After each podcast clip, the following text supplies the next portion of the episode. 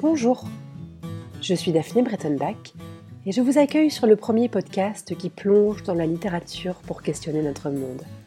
Calliope est désormais partenaire de la revue Books, dont le nouveau numéro, comprenant un dossier sur la thématique du risque, est en kiosque depuis le jeudi 27 août. Parce que les mots aident à prendre de la distance, à interroger nos sentiments, à mettre en perspective les événements qui agitent notre société, Calliope entame un nouveau cycle avec toujours pour objectif de mettre le monde à l'épreuve des livres. Aujourd'hui, ce sont dans les grands textes politiques américains que nous avons décidé de nous immerger, en résonance avec l'élection présidentielle qui se prépare dans la première puissance mondiale. Ce premier épisode vous invite à plonger dans le roman uchronique de Philippe Roth, Le complot contre l'Amérique, où l'auteur imagine un pays en proie à un antisémitisme grimpant à la suite de l'élection de l'aviateur isolationniste Charles Lindbergh en 1941. Une fable politique puissante qui interroge le monde tel qu'il aurait pu être. Bienvenue dans le monde merveilleux des livres, bienvenue chez Calliope.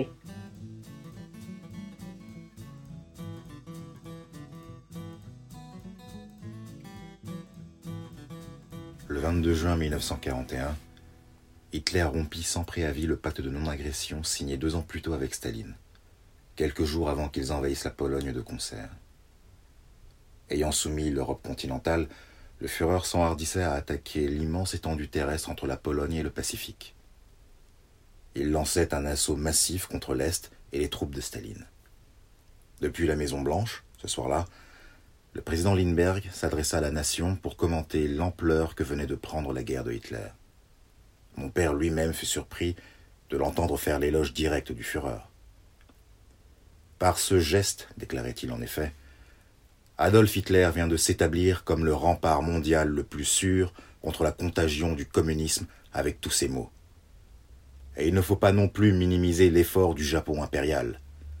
Malgré leur volonté de moderniser la Chine féodale et corrompue de Chiang Kai-shek, les Japonais n'en sont pas moins attachés à éradiquer la minorité communiste fanatique de la Chine qui se propose de faire main basse sur cet immense pays pour le transformer, comme les bolcheviks l'ont fait de la Russie, en un vaste camp de prisonniers. Mais ce soir, c'est à Hitler que le monde entier doit sa gratitude, puisqu'il vient de frapper l'Union soviétique. Si l'armée allemande sort victorieuse de son combat contre le bolchevisme soviétique, comme il y a tout lieu de le croire, l'Amérique n'aura plus à craindre qu'un État communiste vorace n'impose son pernicieux système au reste du monde. J'espère seulement que les internationalistes siégeant encore au Congrès reconnaîtront que si nous avions laissé entraîner notre pays dans cette guerre mondiale aux côtés de l'Angleterre et de la France, notre grande démocratie se trouverait aujourd'hui alliée au funeste régime soviétique. Ce soir, l'armée allemande est peut-être bien en train de livrer un combat que les troupes américaines auraient dû engager si elles ne l'avaient pas fait.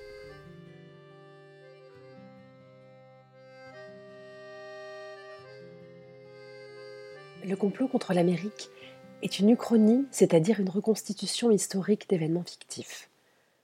Le récit s'étale de juin 1940 à octobre 1942.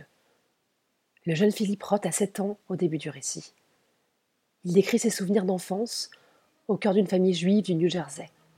Son père, Herman, est un agent d'assurance qui a quitté l'école dès la quatrième. Sa mère, Bess, gère le foyer.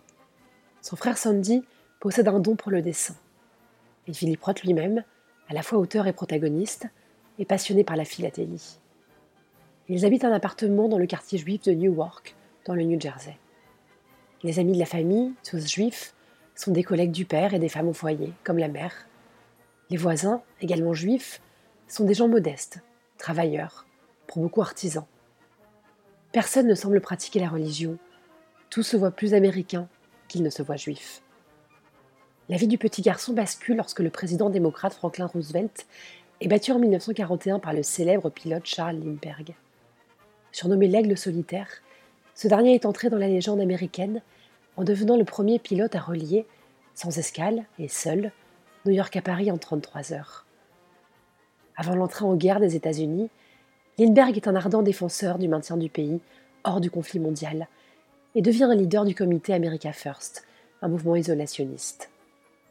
Envoyé en Allemagne, À la demande de l'ambassade américaine pour un rapport sur la Luftwaffe, il décrit une aviation invincible et décorée de l'ordre de l'aigle allemand par Göring et qualifie Hitler de grand homme. Le roman mêle des faits véritables aux inventions romanesques de l'auteur. Par exemple, les discours antisémites de Lindbergh sont authentiques, ses prises de position aussi. Mais il ne s'est jamais présenté à l'élection présidentielle. Ce qui en découle est donc intégralement fictif. Philippe Roth imagine un Lindbergh fraîchement arrivé au pouvoir, conclut un pacte de non-agression avec l'Allemagne nazie. S'ensuit une subtile montée de l'antisémitisme au sein de la société américaine, et en réaction à cette dernière, une inquiétude croissante de la communauté juive, à laquelle le jeune Philippe Roth appartient. L'histoire est racontée de son point de vue d'enfant, les événements touchant directement sa famille, son voisinage, ses proches.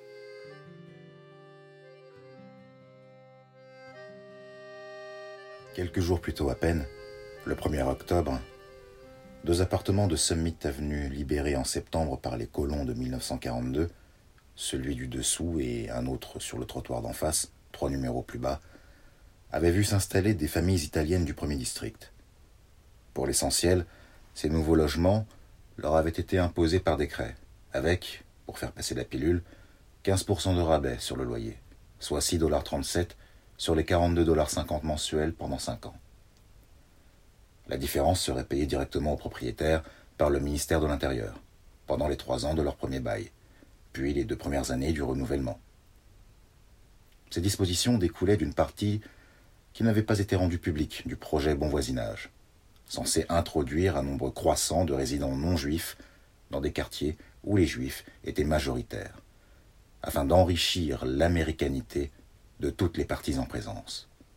Ce qui se disait chez moi, cependant, et même parfois à l'école, dans la bouche de nos maîtres, c'était que le but inavoué du projet Bon Voisinage, comme celui des gens parmi d'autres, était d'affaiblir la solidarité de la structure sociale juive et de réduire toute force électorale que la communauté pourrait avoir dans des scrutins locaux ou nationaux.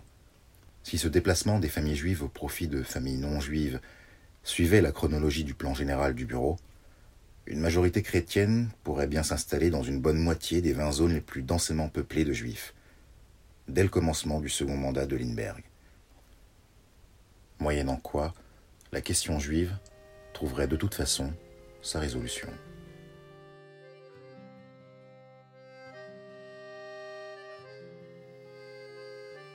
Roth justifie ses choix de romancier en s'attaquant principalement à la personnalité de Lindbergh et à ses sympathies pro-nazis. Il cite des faits et des écrits qui donnent au récit l'apparence d'un ouvrage historique. Le complot contre l'Amérique est un texte qui renoue avec l'une des obsessions les plus tenaces de l'écrivain, celle de la description d'un bonheur difficilement atteint, réussite sociale, intégration, qui semble indestructible et qui pourtant, tout à coup, à l'instar des tragédies antiques, se trouve brutalement remis en question par des forces qui dépassent l'individu. On retrouve son procédé dans le roman Némésis, auquel Calliope a consacré son quatorzième épisode. Ce moment critique où tout bascule tout à coup donne souvent lieu à l'irruption d'une situation inextricable pour les personnages. Chez Philippe Roth, ils ont tendance à se croire protégés des revers de la fortune et des retournements cruels de la vie. Pourtant, cette dernière ne manque pas de leur rappeler que le bruit et la fureur ne sont jamais bien loin et que les dieux sont jaloux du bonheur terrestre.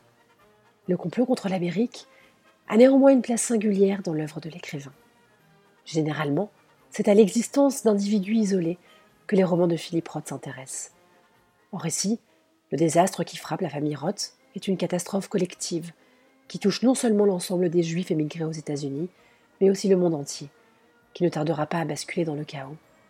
Ce texte éminemment politique relate la catastrophe qui s'abat sauvagement sur des innocents et rappelle au lecteur l'une des plus terribles réalités historiques de notre temps.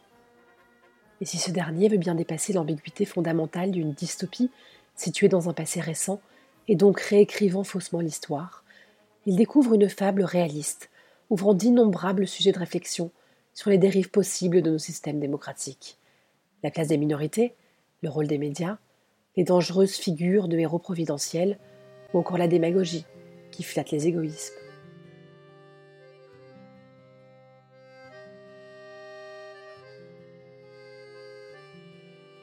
Avec le Canada représentait bien moins une énigme pour moi que ce dont tante Evelyne pourrait se servir en guise de vase de nuit.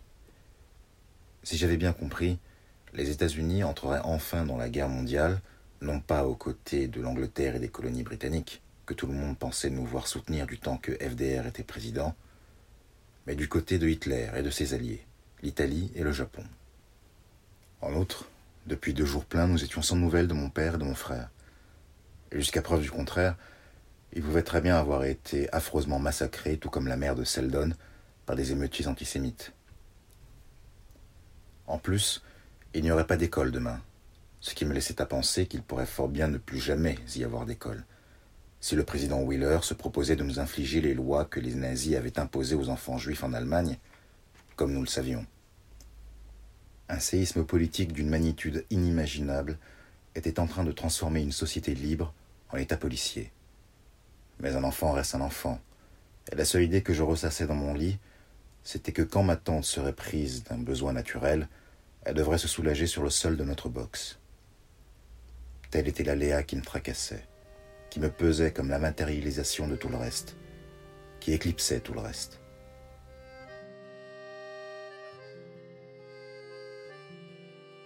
Dans un article paru dans le New York Times en 2004, Philippe Roth s'est défendu d'avoir voulu écrire un roman à clé qui parlerait de l'Amérique contemporaine, sous couvert d'une fiction située dans le passé.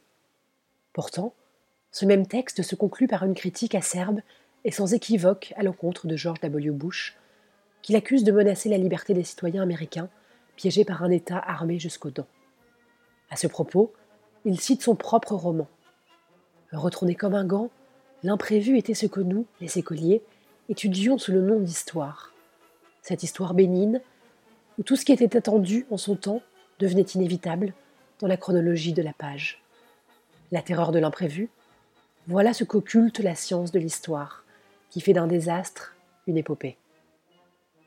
En relisant le complot contre l'Amérique, les comparaisons avec l'actualité dans laquelle s'inscrivait alors Philippe Roth sont nombreuses.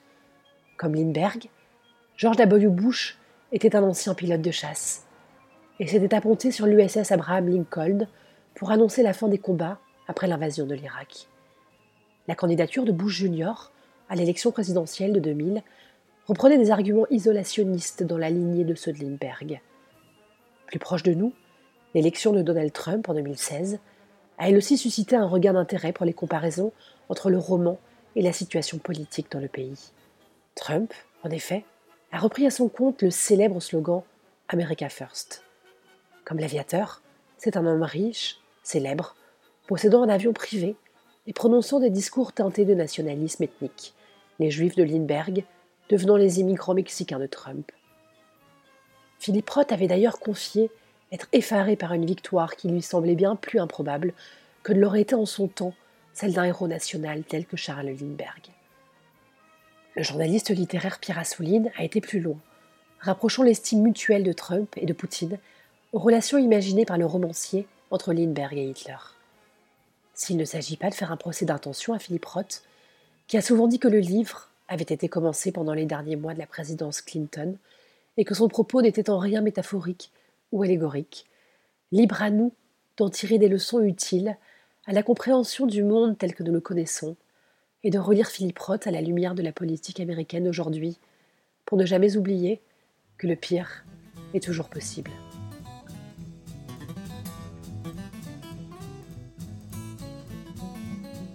Merci d'avoir écouté ce 21e épisode de Calliope, réalisé avec l'aide précieuse de Régis Madiengo, dont vous entendez la voix lors des extraits de lecture du texte de Philippe Roth.